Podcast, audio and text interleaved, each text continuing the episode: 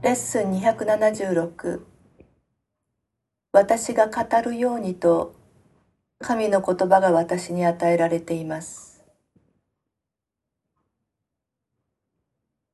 神の言葉とは何でしょう？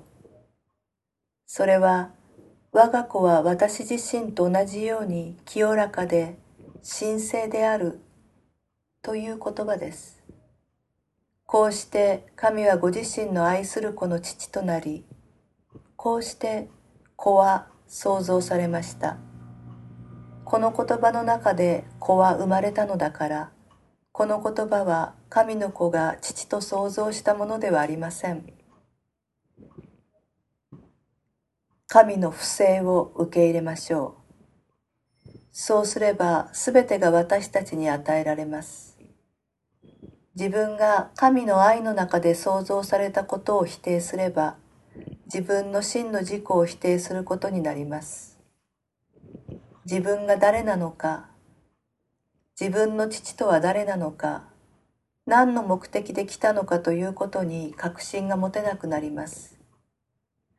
それでも私たちが父を思い出し真の自己を思い出すためには自分たちが創造された時に神の言葉を授けてくれたその神を認めさえすればいいのです。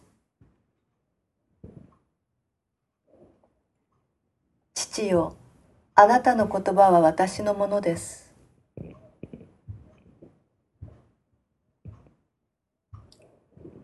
このことを私はすべての兄弟に伝えるつもりです。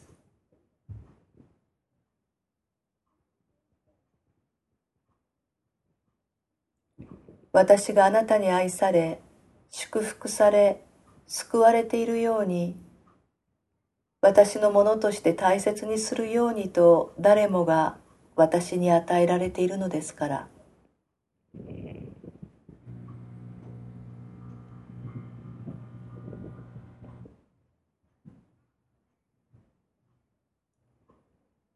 私が語るようにと神の言葉が私に与えられています。